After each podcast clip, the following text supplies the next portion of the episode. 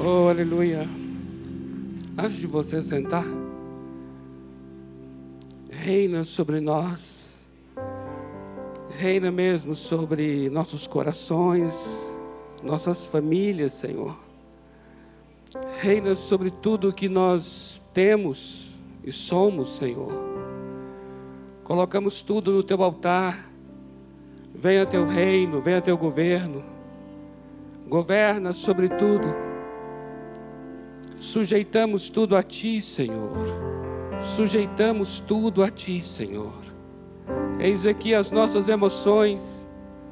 Eis aqui o nosso coração, nossos sentimentos, nossas mentes, pensamentos, anseios, planos, desejos, nossos cansaços, nossos medos. Eis aqui nossos corpos. Eis aqui nossa alma, nosso espírito. Governa mesmo e reina. Reina sobre tudo. Reina sobre este país, Senhor. Venha mesmo teu governo. Venha teu reino. Seja feita a tua vontade. Aqui na terra, como é feita nos céus, ó Deus. Toma teu lugar. Toma teu lugar. Toma teu lugar. É o clamor do nosso coração, no mais profundo da nossa alma, nosso espírito clama: toma teu lugar. Tu sabes o que não sabemos, tu podes o que não podemos. Toma o teu lugar.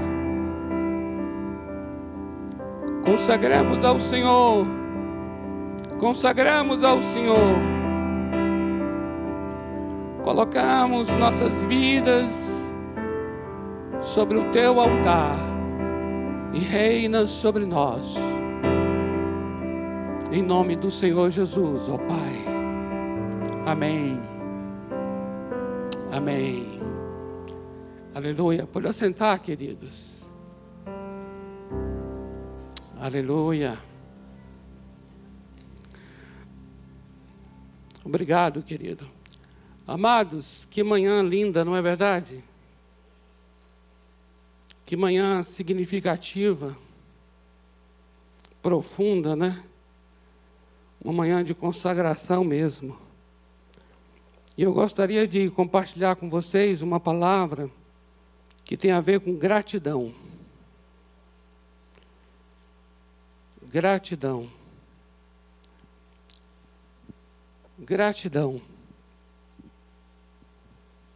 Estamos assim finalizando novembro, iniciando dezembro, então a gente sempre tem um tempo assim de reflexão, não é? Mas temos um tempo também muito especial de gratidão. Tivemos aí o Thanksgiving, né? Que faz parte de uma cultura e que nós queremos que seja mesmo parte da nossa cultura. É muito bom a gente ter esses momentos litúrgicos de gratidão dentro da nossa casa, na igreja, no local de trabalho. É muito bom nós marcarmos assim, até mesmo com celebrações. Porque esse registro ele é, ele é profundo mesmo e ele abre portas quando você registra gratidão. Quando você deixa bem claro que aquela pessoa que está ao teu lado, por exemplo, que faz o de sempre, e o que a gente muitas vezes acha que faz o que é obrigatório fazer, mas quando você é grato por aquilo que é sempre feito, a pessoa que faz dá vontade de fazer mais. Você já observou que tem gente que você dá um presente para ela, ela é tão grata que você dá vontade de dar um segundo presente para ela? E ela é tão grata que você fala assim: meu Deus, tenho que parar de ser grata, senão eu vou, não vou parar de dar presente. Tem gente, pela maneira como recebe um presente, né, de tão grata que é, que você fica tão profundamente recompensado por aquela gratidão. Gratidão é uma chave, né? É uma chave. E chave é sempre algo pequeno, mas que move coisas grandes. Assim é a gratidão. A gratidão é uma coisa pequena, mas que move grandes coisas. E eu gostaria então de nós lermos aqui um texto, que é um texto, eu diria, chamaria de clássico, nesse assunto de gratidão, que é 1 Tessalonicenses, capítulo 5, versículo 18. 1 Tessalonicenses 5, 18, que vai falar sobre em tudo dai graças.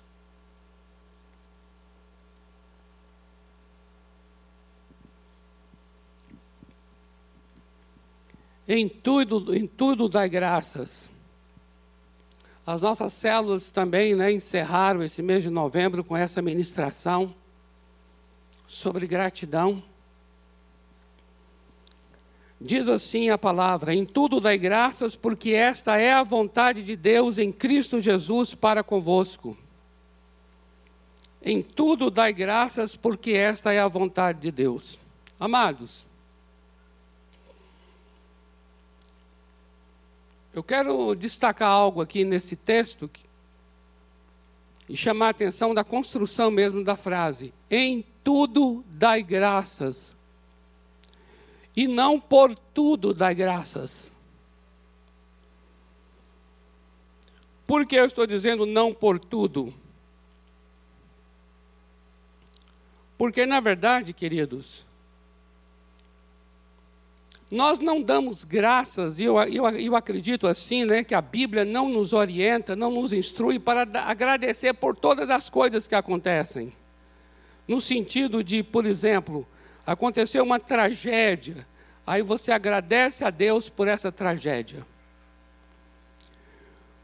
Por isso, é muito importante a gente atentar para a maneira como o texto está colocando mesmo. A palavra aí é, a preposição aí é em tudo, em. E o em, no sentido mesmo grego da palavra, quer dizer assim, no meio de, dentro de. Ou seja, no meio daquela situação, dentro daquela situação, seja essa situação muito agradável ou muito desconfortável, mas no meio dela você é grato. Você não é grato pela situação, você é grato dentro da situação. Amém? Está compreendendo? Olha só que interessante. Em Efésios capítulo 5, no versículo 20, você vai encontrar a expressão sempre dando graças por tudo. Aí você vai dizer, ué, lá está dizendo por tudo. Mas essa tradução não é boa. Por que não é boa? Porque a palavra mesmo grega que está ali em Efésios 5:20 é a palavra hiper, hiper. Hiper quer dizer acima de, acima de. Então, o sentido mesmo correto, lá em Efésios 5,20, seria dizer assim: sempre acima de tudo, seja grato. Aí muda, não muda? Então, olha o que a Bíblia está nos orientando: que nós, acima de tudo, venhamos dar graças e em tudo devemos dar graças. Esse dar graças, amados, rendem graças ao Senhor porque Ele é bom e porque a sua misericórdia dura para sempre. Eu diria que isso é até a letra de um cântico muito recorrente no Antigo Testamento, né? Em todas as ocasiões assim que vão cantar, já começa com esse cântico assim: rendem graças ao Senhor porque Ele é bom. E a sua misericórdia dura para sempre. Esse render graças, ser grato, no sentido hebraico, no sentido lá do Antigo Testamento, ser grato é a palavra hebraica iadá, iadá. E iadá quer dizer não somente ser grato, quer dizer louvai, quer dizer louve, quer dizer que nós devemos louvar ao Senhor. Então, quando eu estou dizendo assim, louvai ao Senhor dentro de quaisquer circunstâncias, É a mesma coisa que dizer, seja grato ao Senhor dentro de qualquer, quaisquer circunstâncias. É tão tremendo isso, de que dar graças é sinônimo de louvar. Nós louvamos a quem? Ao Senhor. Amém? Então veja como é que é interessante, queridos. Quando o texto está dizendo aqui, o apóstolo Paulo falando, em tudo dai graças, ele está falando de uma relação minha e sua com o Senhor e não com as circunstâncias. Entende isso? É por causa disso que ele está dizendo: louvai ao Senhor em tudo. Louve em tudo. Olha só. Deixe-me trazer aqui uma imagem bíblica que ajuda a ilustrar esse louvai, esse dar graças no meio da tribulação. Louvai-o no meio da aflição. Louvai no meio da adversidade, no meio do tempo ruim. Tem uma imagem linda que está lá no segundo livro das Crônicas, no capítulo 20. Segundo livro das Crônicas, capítulo 20, é uma batalha com o rei Josafá, é o rei, o rei, o rei Josafá, o rei de Israel. E aí o que acontece? O rei de Judá e aí o que acontece aqui? Nós temos os inimigos que vêm contra o povo de Deus. Os amonitas, os moabitas vêm contra. E aí Josafá vai orar ao Senhor para dizer: Senhor, veja, o que é que nós faremos? E aí levanta um espírito profético lá, manifesta uma palavra profética através de um deles, dizendo assim: Nesta peleja vocês não terão que pelejar. Essa batalha é minha, assim diz o Senhor. E aí ele dá uma orientação. A orientação é assim: pegue todo o pessoal do louvor. Olha aí, o pessoal do louvor não está aqui, não. Mas é, é, assim, ó. Pegue todo o pessoal do louvor. Eita glória! E coloque esse pessoal à frente dos soldados, à frente do exército. Uau! É isso mesmo. Veja só como é que é interessante. De lá vêm os inimigos. De lá vêm os inimigos. Atrás estão, é, é, estão os soldados, o exército de Deus. Mas os inimigos são em muito maior número. E à frente dos soldados estão os levitas, os homens para homens para tocar e cantar. Cantar o quê? Qual é a letra da canção? A letra é assim, ó: Segundo Crônicas, capítulo 20, versículo 21. Aconselhou-se com o povo e ordenou cantores para o Senhor, que vestidos de ornamentos sagrados e marchando à frente do exército, louvassem a Deus, dizendo: Rendei graças ao Senhor, porque a sua misericórdia dura para sempre. Aleluia! E eles foram fazendo isso. Eles foram tocando e cantando. Eu não sei qual era a letra, mas a gente pode inventar. Rende graças ao Senhor. Eba, agora me falta. Agora, agora me falta esse, essa graça e esse dom. Rende graças ao Senhor, porque Ele é bom Aqui vai assustar os inimigos mesmo. E a sua. Aqui coloca todo inimigo para correr. E a sua misericórdia dura para sempre. E aí vai. E eles vão cantando e tocando. Essa imagem ela é perfeita para você entender o que significa em tudo dar graças. Porque você está no meio de uma batalha. Os inimigos estão vindo contra você. Mas ao invés de ter aqui agora uma palavra de lamento, uma palavra de tristeza, uma palavra de incredulidade, agora é: cantem louvores ao Senhor, rendam graças a Ele, porque Ele é bom e a sua misericórdia dura para sempre. Amados, entenda uma coisa aqui: não há inimigo que remova essa verdade. O Senhor é bom e a sua misericórdia dura para sempre. Amém?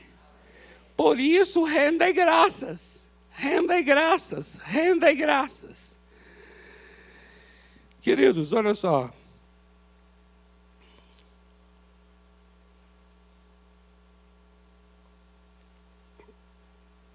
A gente fala amém aqui, porque também é, um momento aqui, eu estou falando assim, amém, irmãos, aí todo mundo, amém, e aleluia, e tiver louvor aqui cantando, rendei graças ao Senhor, porque Ele é bom. Eu estou tentando tirar uma música disso aqui, mas está difícil. Então, olha só, agora, agora veja bem, uma coisa bem diferente é você estar vivendo agora, talvez alguém que está em casa, não pôde estar aqui justamente por causa, muitas vezes, de uma enfermidade que o impediu de estar.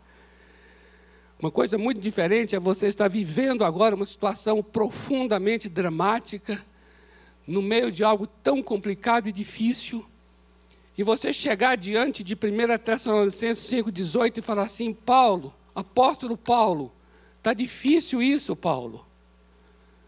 Em tudo dai graças, Paulo.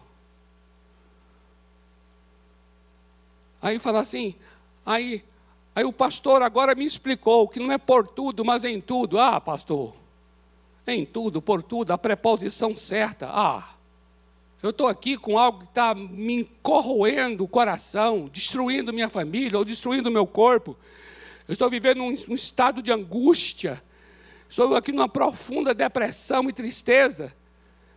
Essa questão de é em tudo, não por tudo, não, não é por tudo, é em tudo. Ah, por favor.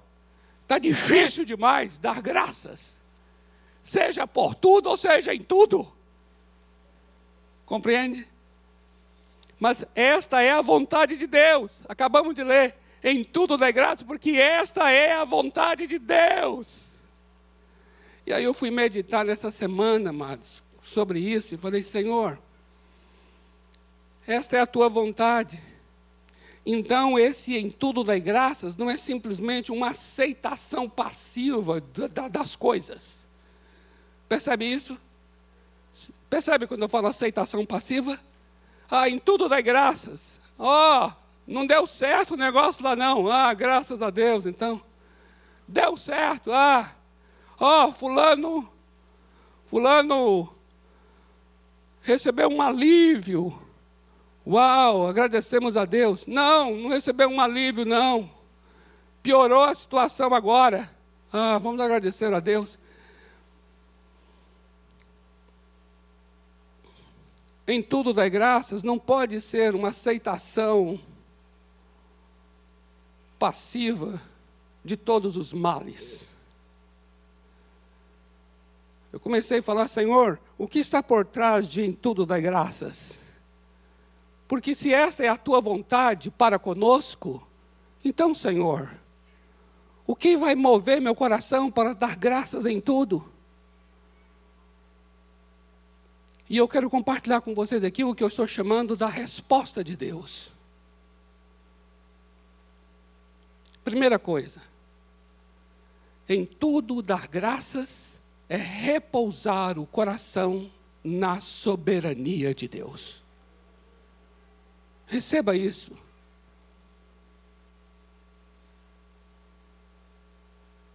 Em tudo dar graças é repousar o nosso coração à sombra da soberania de Deus.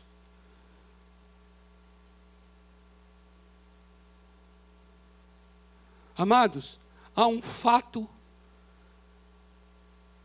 inequívoco o nosso Deus é soberano. Eu queria ler com vocês um texto chave que vai dizer assim, Romanos 8, 28.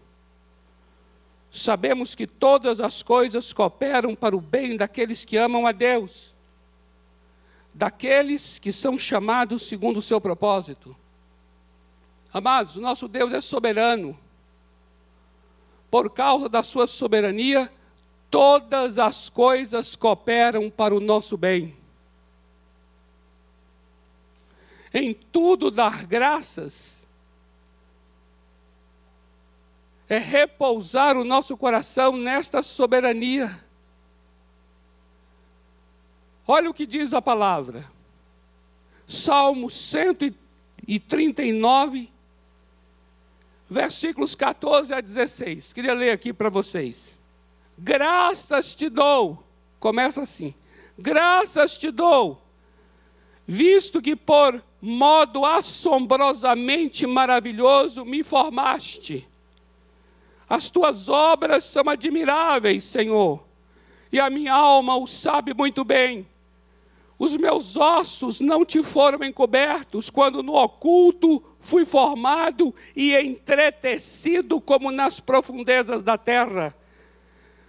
Os teus olhos, Senhor, me viram a substância ainda sem forma, e no teu livro foram escritos todos os dias meus, cada um deles escrito e determinado quando nenhum deles ainda havia. Amém? Você crê nisso? Você crê nisto? Veja, em tudo dar graças é uma relação com o nosso Deus, porque dar graças é louvá-lo. Então nós o louvamos, por que nós o louvamos?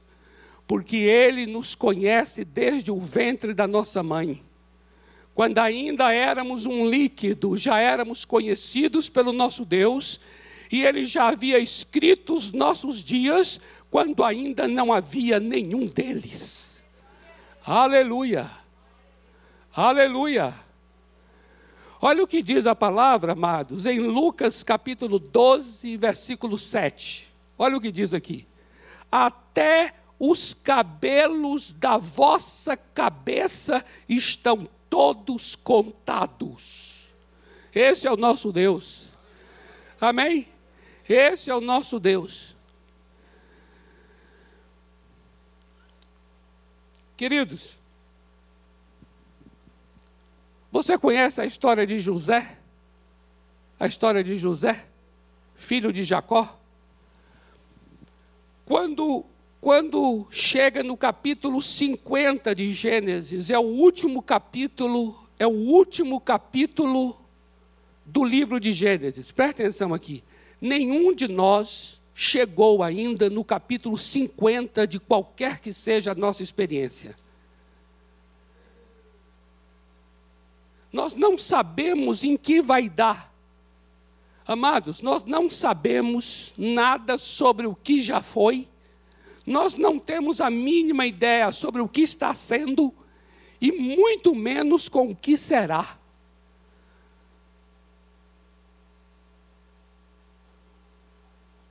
No meio de tanta ignorância nossa sobre o passado, sobre o presente, sobre o futuro, só nos resta uma coisa: repousar nosso coração na soberania daquele que sabe todas as coisas acerca do que foi, acerca do que é e acerca do que será.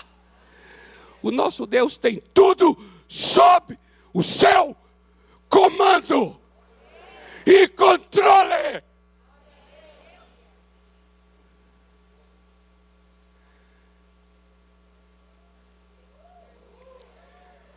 Volta teu coração para isso agora, amado.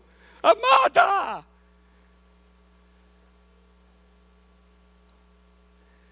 Quando chega lá no capítulo 50, que é o último capítulo de Gênesis, os irmãos de José falam assim: agora José vai nos matar.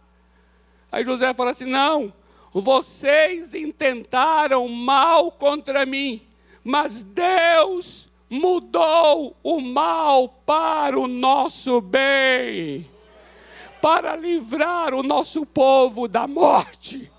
Agora veja bem, amados, o que foi que aconteceu com José? Traição, inveja, calúnia e abandono.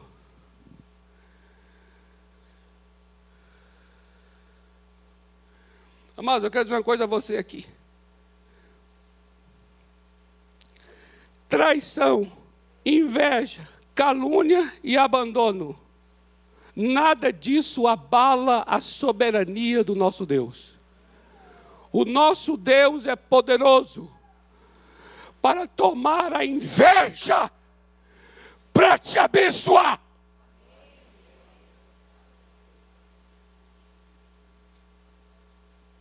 O nosso Deus é poderoso para usar Satanás em nosso favor.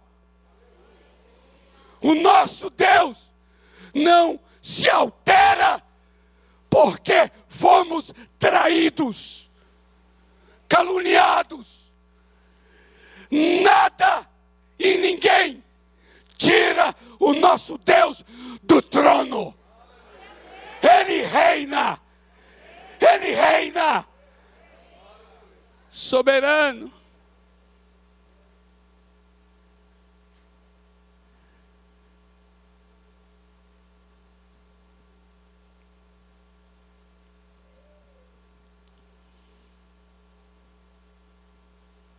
Esse entendimento me faz chegar assim e dizer assim: Deus, olha, não estou entendendo nada. Não estou entendendo nada mas não há circunstância que afete quem tu és. Por isso, te louvo, no meio da minha dor, eu te louvarei. Aleluia.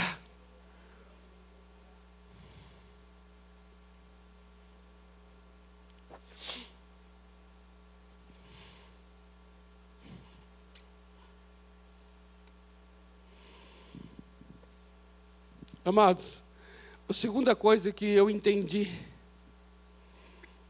é que em tudo dar graças, em tudo dar graças, é confiar que os atributos de Deus não mudam.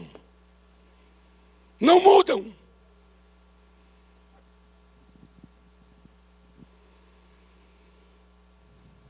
Olha o que diz Romanos 8,39. Diz assim: nem a altura, nem a profundidade, nem qualquer outra criatura poderá nos separar do amor de Deus, que está em Cristo Jesus, nosso Senhor.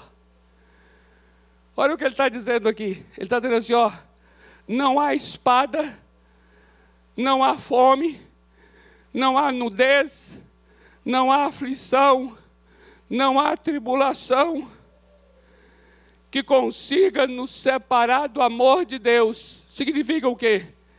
Que o amor de Deus continua intacto em meio às minhas aflições. Significa que o meu Deus continua me amando no meio da minha tribulação. A minha tribulação, o meu momento ruim, não esvazia o amor de Deus por mim.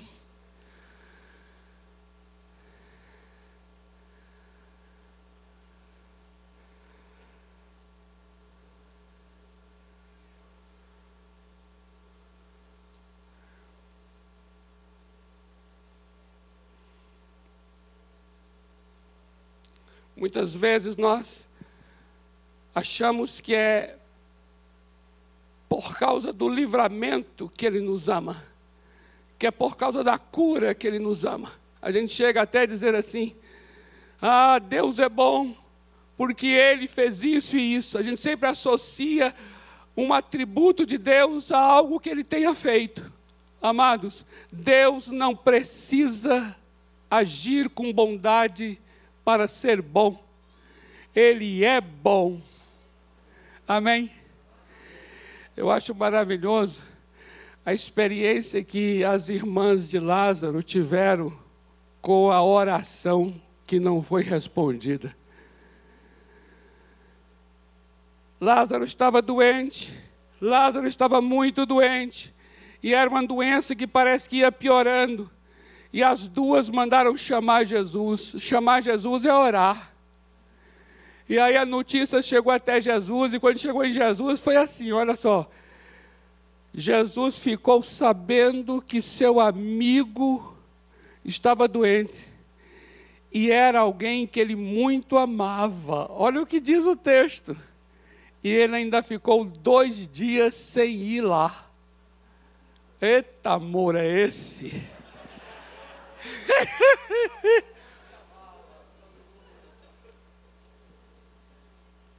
que amor é esse? Você já observou isso lá em João 11? Que amor é esse? É porque nós medimos o amor pelos feitos amorosos. A gente muitas vezes precisa que Deus faça uma coisa boa para então ele receber o louvor de que ele é bom. Não. Antes que ele faça, ele é. O louvor não está ligado ao seu feito, está ligado à sua pessoa. É por isso que em tudo dá graças. Por quê? Porque seu amor é inalterável.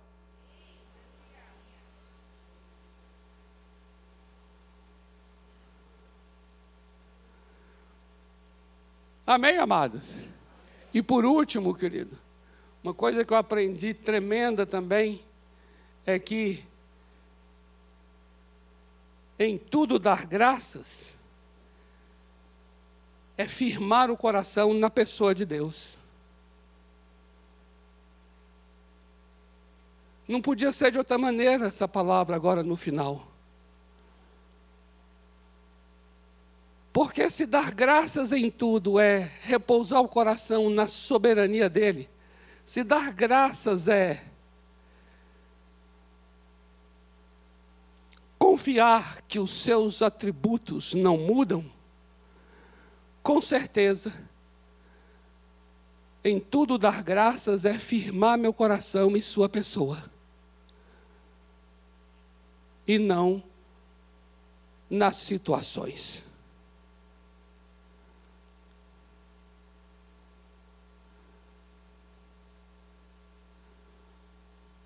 Eu queria ler um texto que ele é assim, talvez o texto mais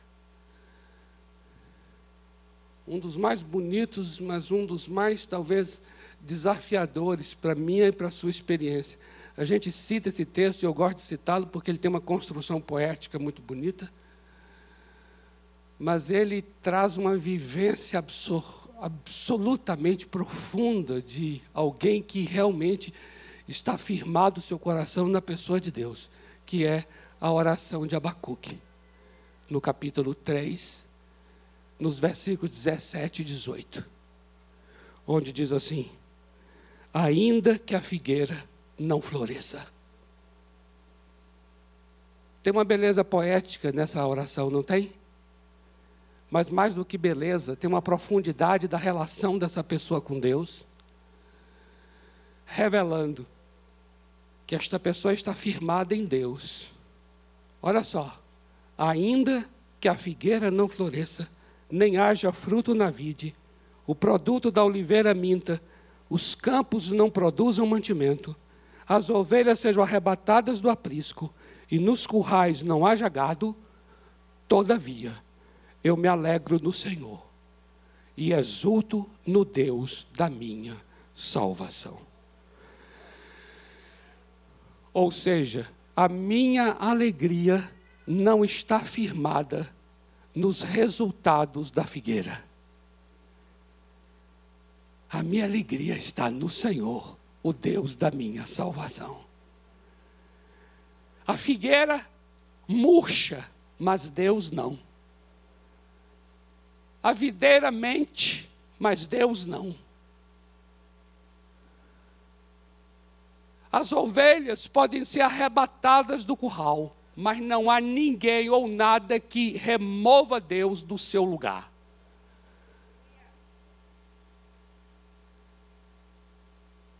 Se eu colocar meus olhos na figueira, um dia serei grato e outro não. Meu coração vai oscilar à medida em que a figueira seca ou floresce.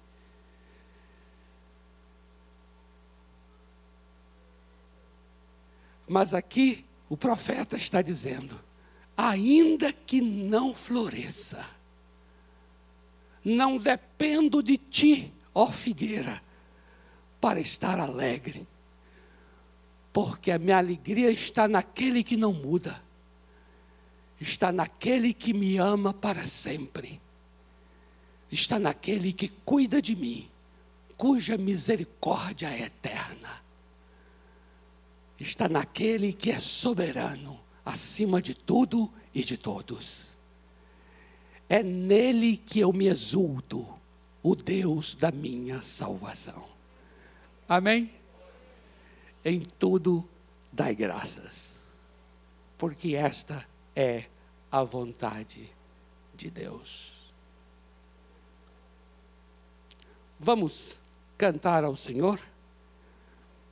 Queria pedir aos amados aqui aquele cântico que fala sobre é, graça, né? Graça que foi cantado aqui. Se nós pudéssemos agora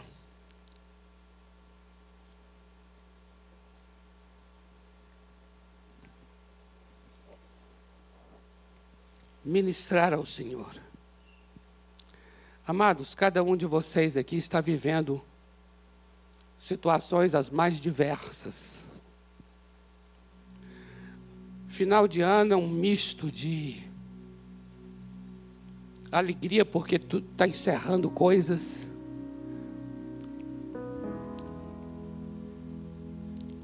Cansaços. E também vivenciando coisas que não se encerram, né? Não adianta terminar o ano e não significa que muitas coisas também terminam. Tem coisas que continuam continua incomodando, continua perturbando, continua estressando. Por isso há um misto, talvez aqui agora, tanto no templo quanto daquele que está em casa, misto de alegria e tristeza, misto de coragem e medo, misto de, puxa, eu sou grato por tanta coisa é tão interessante isso numa comunidade como essa, que vem alguém aqui e fala assim: Eu quero agradecer porque, porque foi suprido a minha, a minha área material, o Senhor abriu a porta de um emprego. Aí, enquanto isso, tem um, tem um que está ouvindo, dizendo assim: Ô oh, Senhor, faz isso comigo que eu ainda estou sem. Não é verdade? Vem aquele e agradece, dizendo assim: Obrigado, Senhor, esse tempo agora, o Senhor me livrou da Covid. E tem o outro que está aqui mesmo, na reunião, ouvindo e dizendo: Puxa, meu pai, meu parente, meu amigo, morreu por conta da Covid. Por isso, amados, nós, se nós medirmos as figueiras e oliveiras, se nós medirmos agora as videiras e os rebanhos, para poder determinar nossa fé, estamos perdidos. Concorda? Se nós tomarmos as nossas lavouras como referências da nossa alegria,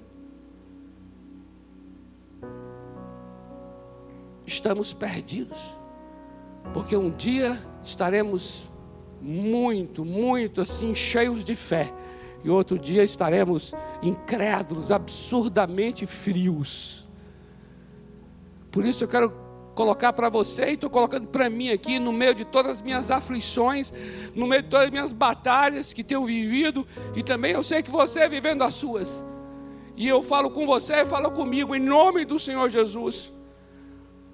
Não transformaremos as oliveiras nos fundamentos da nossa fé. Em nome do Senhor Jesus.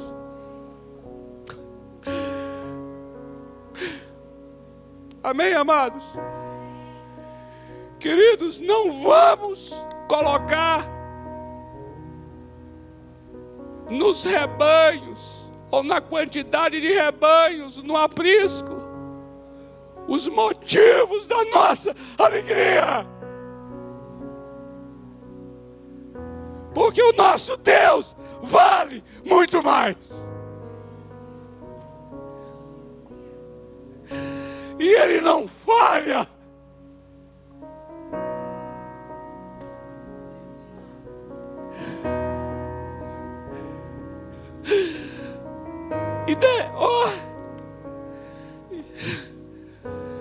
Deve ser, deve ser um júbilo de alegria e de orgulho no coração de Deus de ver gente passando por uma seca, seca, e no meio dessa seca dizendo: rendo graças a ti, porque tu és bom e a tua misericórdia dura para sempre.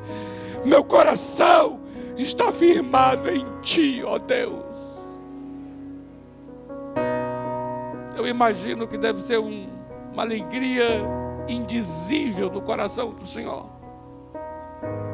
Porque vê que é um povo que não é um povo consumista, não é um povo que, que precisa disso ou daquilo para dizer: Tu és bom, Tu és digno, Tu és amável, Tu és fiel.